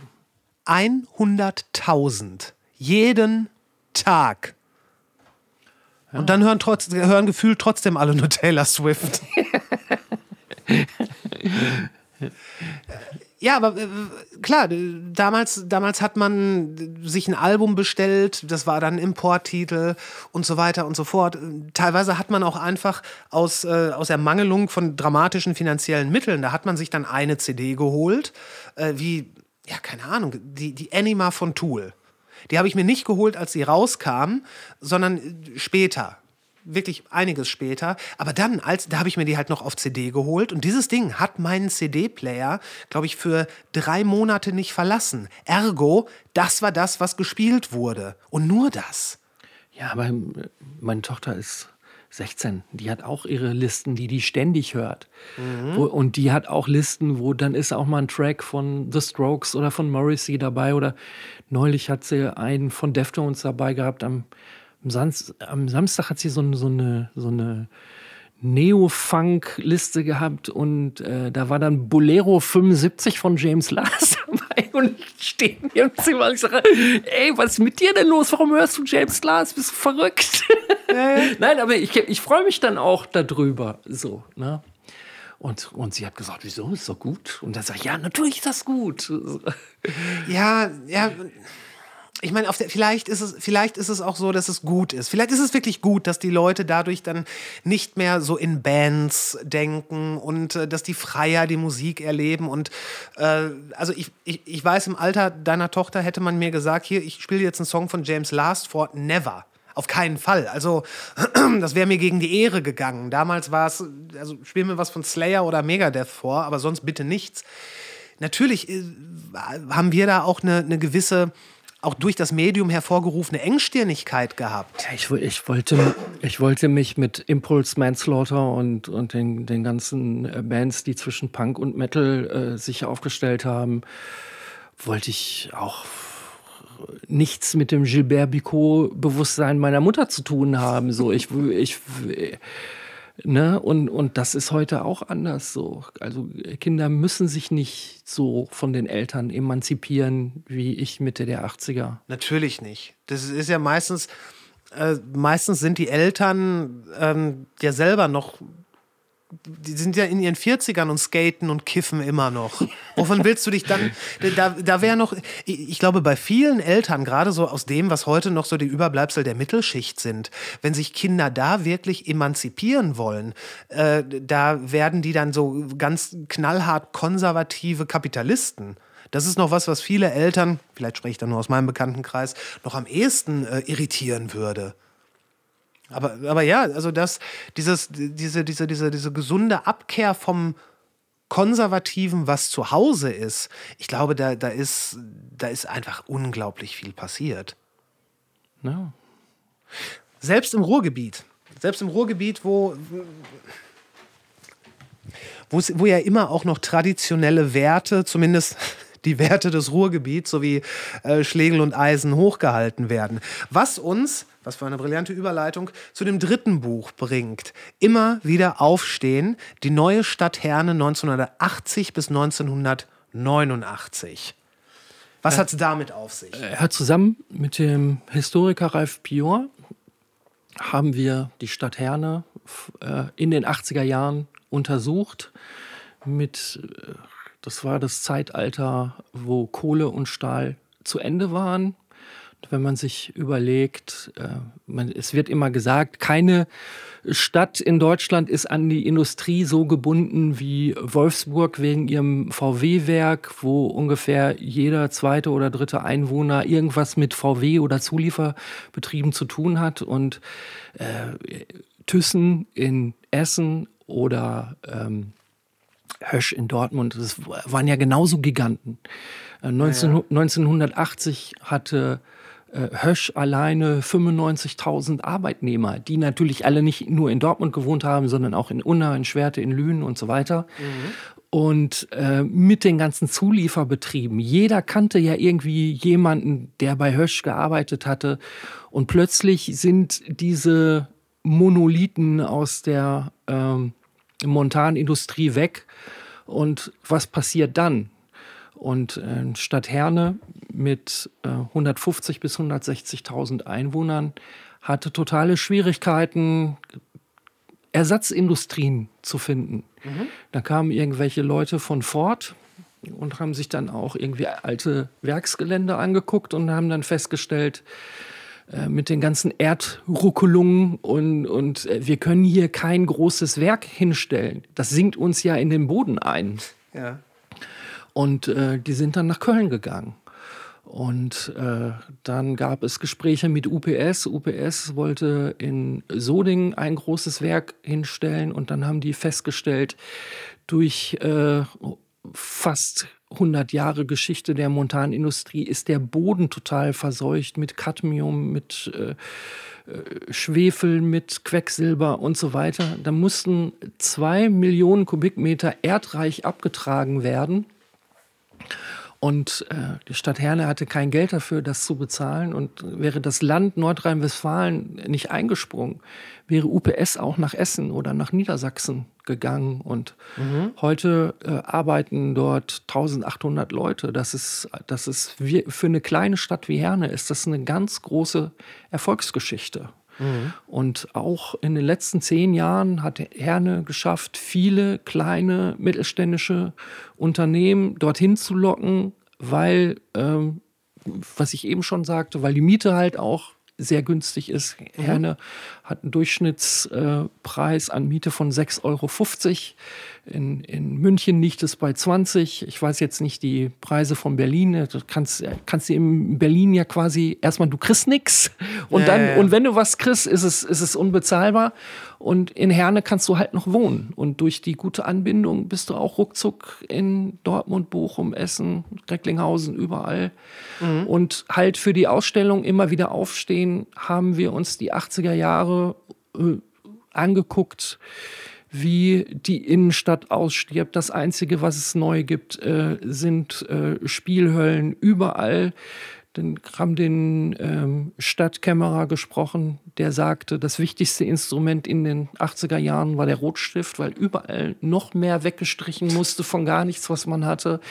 Und wie du halt so eine, so eine Art Geisterstadt hast, die sich dann trotzdem weiterentwickelt. Und wenn du, wenn du Herne mit Osnabrück vergleichst, wo in Osnabrück 9000 Leute mehr leben und wenn du weißt, in wie vielen unterschiedlichen Bereichen in der Subkultur, in der Kultur, mit Museen, mit Autoren, mit Bands von äh, Heinz-Rudolf Kunze, Psycholyde bis heute äh, St. Otten, hast, hast du alles Mögliche. Und in, in Herne kann, kann, kannst du die mit der Lupe suchen und, und, du kannst sie an einer Hand abzählen. Andrea Jürgens, The Vorgruppe aus Wanne-Eickel, Herne 3, dessen größter Hit immer wieder aufstehen war, dass wir dann auch als äh, Thema genommen haben. Die Toten Hosen haben ihren Mixer und äh, Bandfahrer Uwe Faust in Wanne-Eickel gefunden. Es war der Erste, der, der bereit war, diesen Karostrupp zu fahren. Und später, als er gesundheitlich nicht mehr gut zu Fuß war, haben die Toten Hosen ihm eine monatliche Rente überwiesen, dass er leben konnte. Und 2009 ist er gestorben. Ich habe fürs Buch äh, ja, Breite interviewt. Und so haben wir auch Leute von den Grünen gesprochen. Es gab äh, 1983 eine siebenteilige ZDF-Serie Hans im Glück aus Herne 2. Äh, die fußte auf einer Clique arbeitsloser Jugend Jugendlicher, die an die Seite gestellt worden sind von Schauspielern wie Tana Shanzara. Und äh, nach der ersten Ausstrahlung ist diese Serie im Giftschrank des ZDF verschwunden. Zur Ausstellungseröffnung kam auch ein Kamerateam von ZDF und hat über uns so einen Dreiminüter gefilmt, der bei volle Kanne ausgestrahlt worden ist. Und ähm, die, die, konnten auch nicht sagen, warum das nie wieder ausgestrahlt worden ist. Die, die, Presse war damals schlecht, es sei nicht statthaft, ein so schlechtes Bild der Stadt Herne zu zeigen. Ähm, und das wirklich Schlimme ist, äh, von diesen Leuten sind die meisten schon gestorben und die meisten haben auch kein besonders glückliches Leben geführt. Die haben sich auch entweder totgesoffen oder mit Drogen um die Ecke gebracht. Ich habe den Frank Schlosinski, der spielt die zweite männliche Hauptrolle. Ähm, der ist auch sehr schwer krank, der hat COPD. Ähm, wir konnten uns auch nicht live treffen, haben dann immer per Telefon oder per WhatsApp, wenn ich Fragen, Detailfragen hatte. Hilf mir ganz kurz, was ist COPD? Äh, das ist so eine Lungenkrankheit, ah, ja, die du okay. kriegst, wenn du viel zum Beispiel rauchst. Ist das dann so mit, äh, mit eiserner Lunge, dass du da wirklich so. Ähm du, du kannst die Treppe nicht mehr hochgehen. Wenn du, wenn du eine Treppe hochgehst, dann denkst du, du wärst ein Marathonlauf. Alles klar. Gefahren. Okay. Also die, ich glaube, die roten Blutkörperchen können nicht mehr genug Sauerstoff umwandeln, mhm. dass du normal atmen kannst, wie okay. ein normaler Mensch atmet. Ja. Und äh, das Bild, was wir skizziert haben der Stadt Herne in den 80er Jahren, ist natürlich total grau, so auch ja. der, der Titel. Das ist ein Arbeitskampf vom äh, Blaupunktwerk. In Herne wurden Blaupunktradios hergestellt, die irgendwann auch nicht mehr attraktiv genug waren für den Weltmarkt. Dort haben 600 Leute gearbeitet, auch sehr viele Frauen, was auch in, in so einem Bereich äh, ungewöhnlich war. Und ähm, irgendwann waren die Blaupunktprodukte nicht mehr rentabel für den Weltmarkt, dass das ganze Werk verschwunden ist. Mhm. Und das, das ist halt so eine typische Geschichte aus Herne. Ne, dann gibt's, wir haben das Brockenhaus mit drin, das war ähm, so ein leerstehendes Haus, wo Arbeitslose und gestrauchelte Jugendliche gewohnt haben. Da haben wir noch ein so ein Punkermädchen aufgetrieben, die dann auch gesagt hat, dass die meisten auch alle an Drogenüberdosis gestorben sind und halt dieses, diese, die 80er Jahre war ja auch ein sehr großes Angstzeitalter mit Pershing 2 Raketen, mit NATO-Doppelbeschluss, mit Tschernobyl-Unglück, mit genau. äh, und das hat sich ja auch in der, in der Subkultur gezeigt. Wie viele Wave-Bands gab es so, ne? Ja, ja, die, die, halt die auch so diese Endzeitstimmung. Genau, es war düster, äh, es, es war ähm, dystopisch. Ähm, Bücher wie äh, Die Wolke von Pausewang sind gelesen worden haben dann mich eingeschlossen, nochmal eine ganze Generation traumatisiert. Äh, ja, Tschernobyl, Kalter Krieg und so weiter und so weiter. Ich habe neulich mit jemandem gesprochen, der konnte das gar nicht glauben, ein, ein jüngerer Mensch, äh, als ich gesagt habe, dass das in den 80ern noch ganz normal war, dass in der Sparkasse Verhandlungsplakate von der RAF oder für die RAF hingen. Wir haben auch ein RAF-Plakat im okay. Museum hängen. Also wir haben von, von, von der Alf-Puppe bis zum, äh, zur Zündermofa haben wir ungefähr 150 Exponate, um halt auch die ganze Geschichte soziokulturell einzubetten.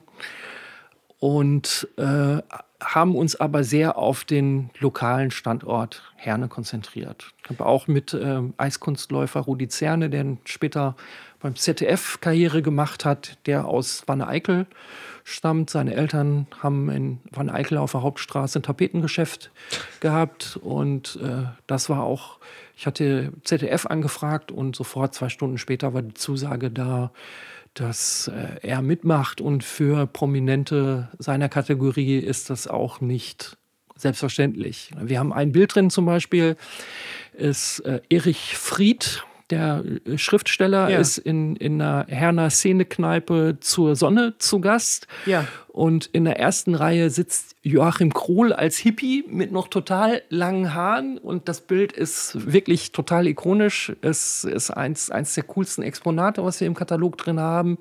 Und äh, Joachim Krohl hat jetzt auch bei uns am Museum angerufen, dass er gerne kommen möchte, wenn das Museum zu hatte. Er würde gerne eine Privatführung bekommen. Dann ist Christoph Biermann heute einer der arriviertesten äh, Fußball-Sachbuchautoren, hat eine ganz tolle Dokumentation über Union Berlin geschrieben im letzten Jahr. Kommt selber auch aus äh, Wanne Eickel.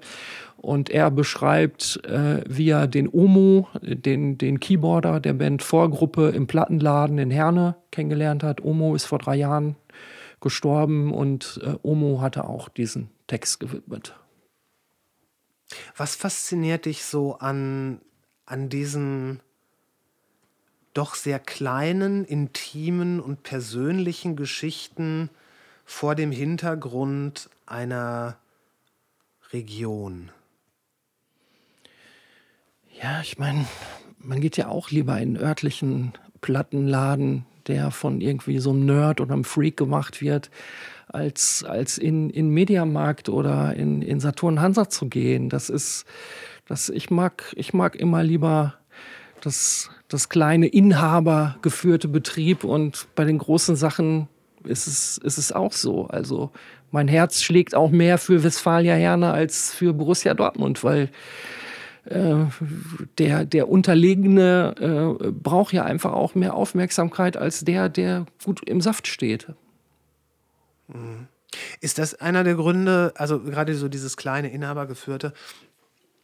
Ich sehe bei dir auf Instagram in der letzten Zeit, hast du irgendwie äh, so, so Trinkhallen, Kioske und sowas irgendwie vor die Linse genommen. Ist, was hat es damit auf sich? Ja, das ist halt so ein Gag. Ich, ich, okay. ich habe es genannt, die, die, die hässlichsten Trinkhallen des Ruhrgebiets. Natürlich sind da auch sehr schöne dabei und, und ich kriege da, krieg da halt sehr viel Feedback drauf und dann habe ich das irgendwann so weitergemacht. Ich habe jetzt knapp 60 und ähm, ich glaube, bei 100 höre ich auf und ich will das irgendwann, will ich das mal als äh, Memory-Spiel machen mit den, mit den hässlichsten 40 oder so. Ich bin übrigens sicher, und das, das ist etwas, was wo man das Ruhrgebiet auf jeden oder wo man dem Ruhrgebiet auf jeden Fall nur für massivst auf die Schulter klopfen kann. Ich glaube, wenn es hier so etwas gäbe wie der Preis für die hässlichste Trinkhalle, die Trinkhalle, die den gewinnen würde, würde sich den sogar stolz dahinstellen. Meinst du nicht? Ja, was? Wie Frank Gosen schon sagte, woanders ist auch scheiße. ja. Oder wie, wie war das? Ähm, nach New York will jeder. Herne muss man wollen. von, von wem ist das? Ich weiß es nicht. Aber das, weil ich war, als ich, als ich in Herne gelebt habe, das war die Zeit, wo ich auch, äh, in der Zeit war ich zweimal in New York und ich habe neulich noch mit einem Freund darüber gesprochen. Ähm, ich habe hab mich dann irgendwie so halb verlaufen. Das war auch in der Zeit, als ich da noch kein vernünftiges Handynetz hatte. Und New York ist ja doch eine etwas größere Stadt. Und wenn man ja, ein paar Tage da ist. Es war mitten in der Nacht. Und äh, ich wusste, ich, muss, ich konnte, mein Handy war schon längst tot. Und ich musste irgendwo von der Südspitze Manhattans irgendwie meinen Weg Richtung äh, oberhalb des Central Parks finden. Und aus irgendeinem Grund fuhr die Bahn, die ich dazu gebraucht hätte, also die Subway, die fuhr nicht mehr. Wie gesagt, Mitternacht. Und dann bin ich halt Mitternacht durch Manhattan gelatscht. Und zu keinem Zeitpunkt dachte ich, habe ich mich, und ich bin vorher sogar noch von Brooklyn rüber. Also, ne? Und man hört ja so Geschichten und bababam. Ey, zu keinem Zeitpunkt hatte ich da äh, irgendwie äh, größere Bedenken, als wenn man nachts durch Herne gelaufen ist. Ja. Ja. Und das ist überhaupt nicht, das ist überhaupt nicht böse gemeint, weil ich mag das ja. Ja, ich, ich meine, ähm, ich hatte letztes Jahr im Mai, es gibt dieses äh, Trance Ensemble Potporus, die so Hip-Hop-Dance hm, machen. Mhm, kenne ich. Und das hatten wir als äh, Titelgeschichte vom Bodo. Und drei Tage später ruft das Bürgermeisterbüro bei Potporus an, um denen zu gratulieren, dass sie endlich mal so einen positiven Vibe von Herne nach außen getragen haben. Weil die typische DPA-Tickermeldung ist, wie zwei 14-jährige ähm, äh, Jugendliche einen 13-jährigen so krankenhausreif am Friedhof geschlagen haben, dass er nur mit äh, sehr viel Glück dem Tod von einer Schippe gesprungen ist. Das ist halt so eine typische Herner News. So, ne? Oder ich heiße ja auch mit Nachnamen Hesse, als es, als es diesen, diesen Mörder Marcel Hesse gab. Ich bin total oft drauf angesprochen worden, ob ich mit dem verwandt bin. Und ich Habe ich dachte, gar nicht mitgekriegt. und, und, und der Marcel Hesse, dessen Nachnamen schreibt sich ja mit Rucksack S und ich ja, Ja. mit Doppel S so. Ne? Und das, das fand ich auch, fand ich auch relativ krass. Und der, der kam aus Herne? der kam aus Herne, Wann war das? fünf, sechs Jahre her. Okay. Und der hat mehrere Leute umgebracht. Und einfach so, so, so, so ein, so ein Videospiel-Nerd, der nur zu Hause sitzt und Doch, Langeweile doch, hat. doch, doch, doch, doch, doch. Doch, ich erinnere mich. Mit, mit, mit so einer Brille, eine ziemlich starke Brille, kurze Haare. So ähnlich wie du. naja, Mensch. Vielleicht sind wir doch verwandt, ich weiß es Ja, nicht. stimmt. Brille und kurze Haare, da muss es doch einen Zusammenhang geben. Doch, doch, doch, stimmt. Mas ja, ja, ja, ja. So ganz, ganz düster klingelt da was. Äh, ja, aber Herne, Herne hat einen saumäßig schlechten Ruf und den hat es bei weitem nicht verdient. Ja, das finde ich auch. Also es ist echt eine. Ja, man kann doch nicht mal sagen, es ist eine be- bezaubernde Stadt, weil am Ende des Tages ist es das auch nicht. Es ist eine. Nein, aber wie, wie jede Ruhrgebietsstadt, ob, Ja. ob es Gladbeck oder äh, Essen oder Recklinghausen ist, du hast. Schönheit sucht du, man hier halt nicht. Du hast, du hast überall schöne Ecken, auch hier bei dir um die Ecke. Wie viel Jugendstilhäuser und Häuser aus der Gründerzeit gibt es? Wenn man die mal richtig fertig machen würde, ähm, das. Ne? Peter, wir haben doch alle kein Geld. Wir haben Ja. doch alle kein Geld. Du, Mensch, sag doch noch mal eben, wo man dich und deine Arbeit, die so vielfältig ist, dass, dass es wahrscheinlich schwierig wird, das an einer Stelle festzumachen. Hast du eine Homepage? ähm, für meinen Film, Die Stille überlebt, Der so für dich, für deine ja, Arbeit. Ähm, äh, der Schuster hat ja immer selber die schlechtesten Leisten. Ich mache auch, äh, muss ich auch mal machen, habe ich jetzt auch mal gedacht, dass ich das jetzt mal mache. Ähm, was ich zum Schluss noch sagen möchte, eigentlich wäre jetzt Ende Februar immer wieder aufstehen zu Ende gewesen. Ja. Jetzt hatten wir im Januar aber sehr viele Nachfragen von Leuten, die noch kommen wollen. Und wir haben die Ausstellung jetzt bis zum 19. April verlängert. Kann man jetzt noch sechs Wochen weiter angucken. Ich werde da auf jeden Fall einen Link in die Shownotes setzen. Aber nichtsdestotrotz, wo kann man dich denn im Internet finden? Ja, ähm, Facebook oder Insta? ähm, Instagram. Okay, dann werde ich das verlinken. Ich danke dir sehr für deine Zeit. Das, hat, das äh, war gut, dass wir das endlich gemacht haben. Ja, schön.